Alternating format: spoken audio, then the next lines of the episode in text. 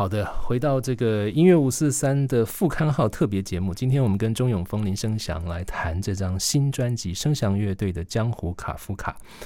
呃，听完了《Baga》，我们要进入这张专辑的核心作品，很重要的一首歌。呃，这是一首经历了一段时间，延伸出不止一个版本，最后有两个版本收在这张专辑里。啊，这首歌叫做《在夜之前》。那呃，我觉得这首歌有很多故事可以说，但是在那之前，我想先放歌给你们听。就算你听不懂客家话，也可以先感受一下这首歌的画面，到底它要传达什么样的一种感情给你。我们先听歌。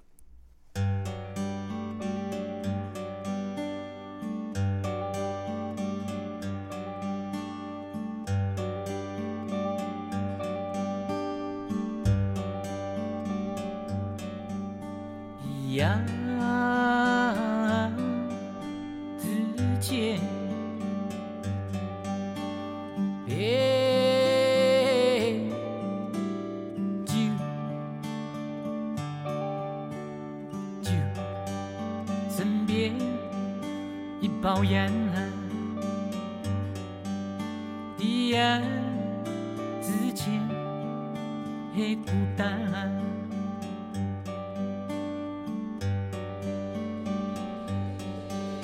孤单。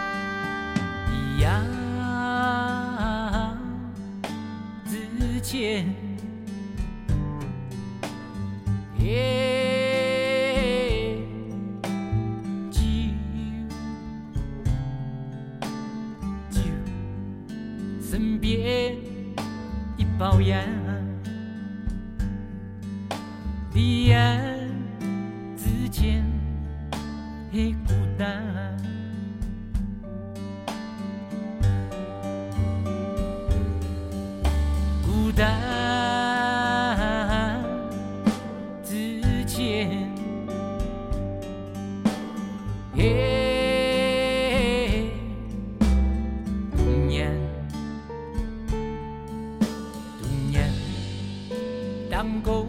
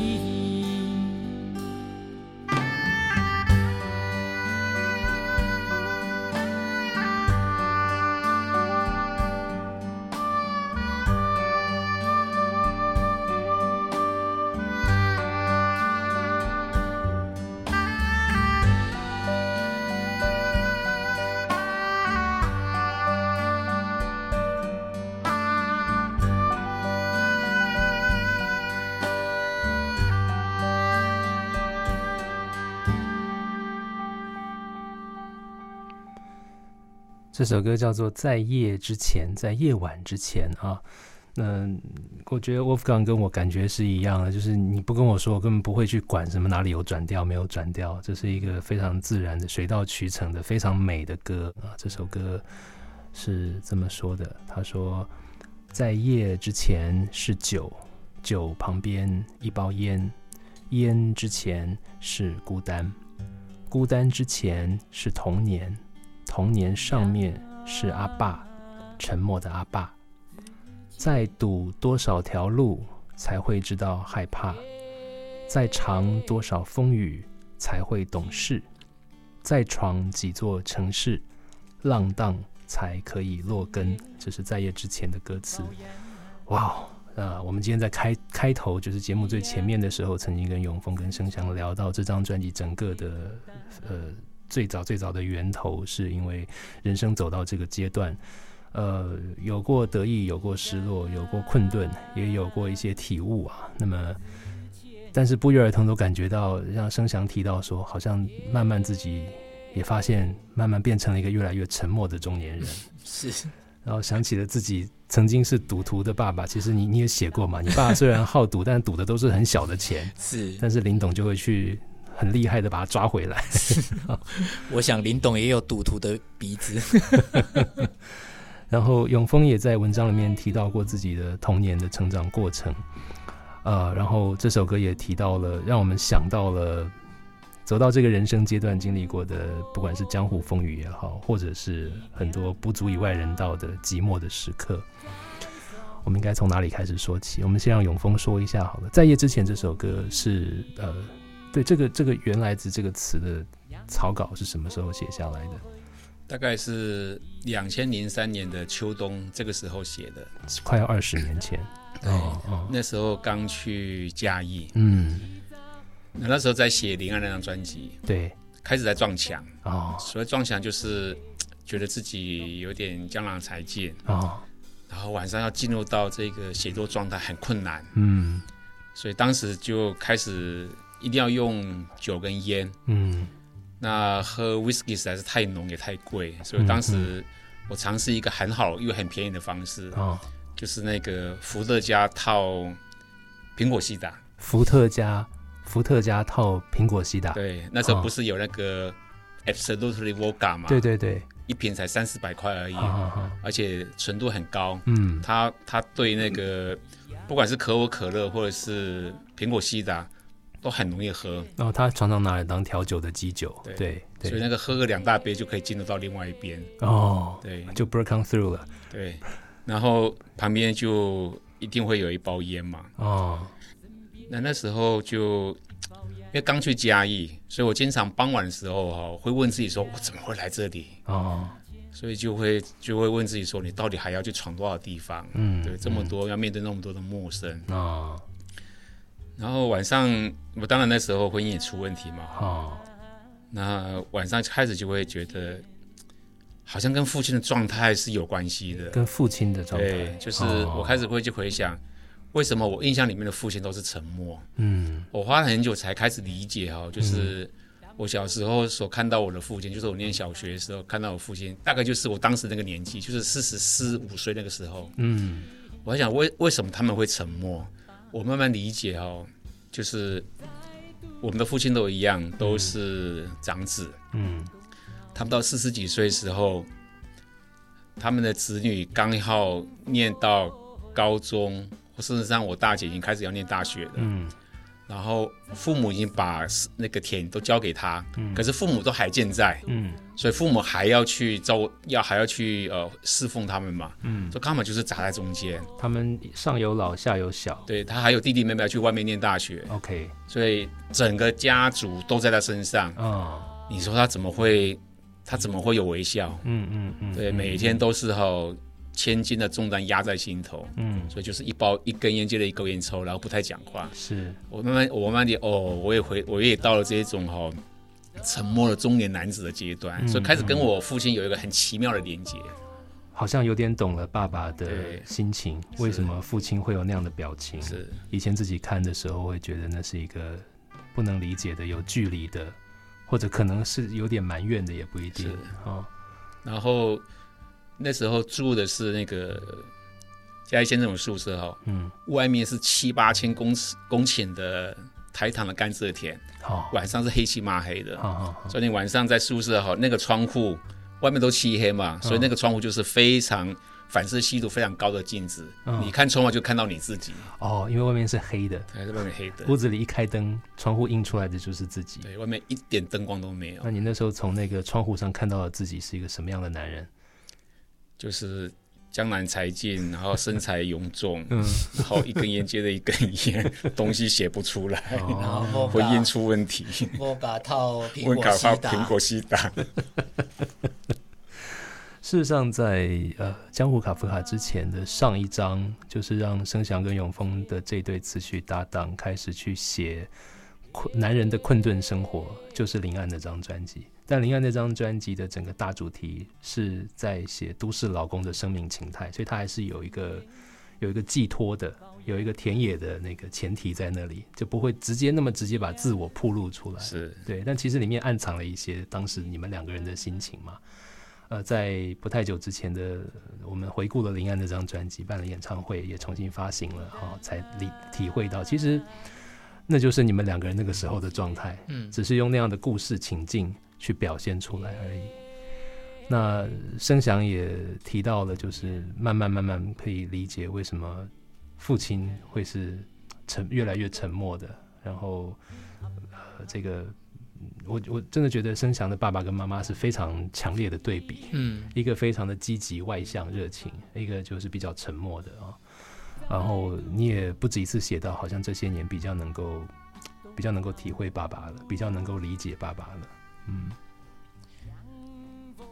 就有的时候真的是因为是因为我父亲过世嘛，应该是两呃，对，是去年吗？对他已经做完对年是一年半前，嗯，那事实上一年半前那是就中风就卧卧床大概将近一年的时间，嗯，那呃一个亲人就是去卧床之后，其实会发生很多很多的事情，嗯，包括他过世之后，嗯，很多事情必须要去处理，嗯，那呃当然就是 有很多的东西会真的会把一些。呃，记忆都一直不断的往童年、童年的记忆不断的投射，嗯，哦，会一直翻出来的，嗯嗯嗯。那可是像比如说我在那个脸书里面讲到说，我其实我小的时候很讨厌，就是跟我妈妈，大概比如说晚上十点的时候，出去外面抓我爸爸赌博，他在某一个。我们村庄的边缘角落，他们一定都在边缘角落哦。啊，当时他们赌博是怎样的？灯光都要遮暗暗的，那个赌场哈。嗯。他们是那个斗笠上面哦，挖挖空让电线弄下来，然后下面吊了一个灯泡。哦。然后就一个。有草席，大家那边压那个将士像车马炮，十二张让你猜一张，猜中一赔十。哎，我爸很爱赌那一种。哦，那是一个其实蛮简单的赌博。很简单，所以我爸能赌啊。哦哦。我妈常常就骂我爸，就说你这个是光赌啊，就是笨蛋的赌博。嗯。那以前小的时候不知道啊，就想说你为什么，你为什么一定要？一定要去赌博，嗯，为什么？比如说，哎，三个月，然后就债主又又又跑上来找人了，哦，又来找我妈赔钱，债债主会来家里找，对对对，外面欠了赌债，嗯，可是后来慢慢的就是说，对于这个世界，对于生命的体会越来越多元的时候，嗯，或是看到越越来越多其他的案例的时候，嗯。你就会想到说，哎，人生和每一次每一个时间都在赌啊。嗯嗯。我为什么在这个时候要下这个决定？这个决定可能真的我们都不晓得，搞不好影响了未来的后来整个十年，影响很大。嗯。我们也不晓得。嗯。后来我就觉得，嗯，我对我爸赌博没有那么那么多的怨言了。嗯。会觉得说，啊，我爸还蛮还蛮可爱的，他赌都是赌那种赌。赌都是小的，嗯，然后他要中风前可能一年吧。那时候我们又讲到我们怎么去抓爸爸赌博，或者是他自摸了都不晓得之类的 这些蠢事啊。然后我爸就突然间在那个饭桌上讲说。我已经不赌了，我已经早就金盆洗手了，这样子。嗯嗯我想说，哇，一个已经失智的老人还讲得出成语来，你知道吗？金盆洗手，江湖成语呢？嗯。啊，想起来，我觉得对我来讲，慢慢的就转成一个还蛮美好的一个回忆。嗯嗯嗯嗯。呃，这首歌里面，一方面是二将近二十年前，永丰在嘉义。呃，只身赴任，然后在这个事业跟这个个人生活都碰到了撞墙的状态啊，记录下来的一个画面。然后在二十年之后，又映照到声响这些年的一些新的体悟。那这首歌后来就在《江湖卡夫卡》这张专辑里面长出了不太一样的样子啊。我们今天刚才听到的是在录音室版本的第一版。就是第一版原始赖以发展的基础是这个 demo 版。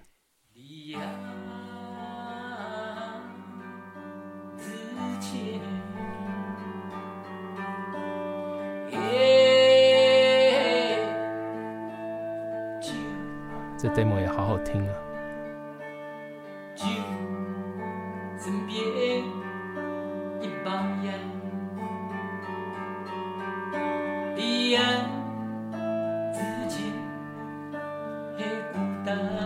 透露的钢琴要进来了。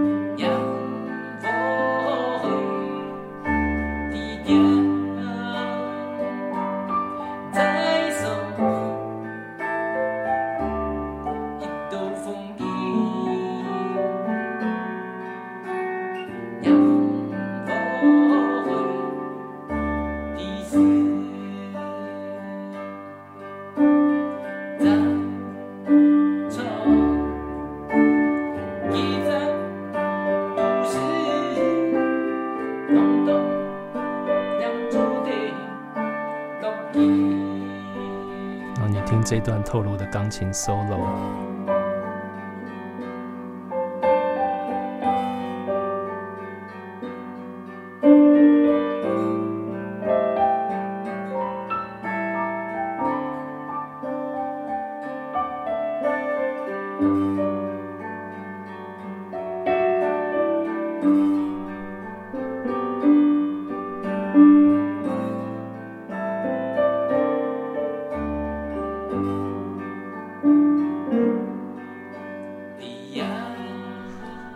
这个 solo 让我觉得喝的那一杯酒比较像是葡萄酒，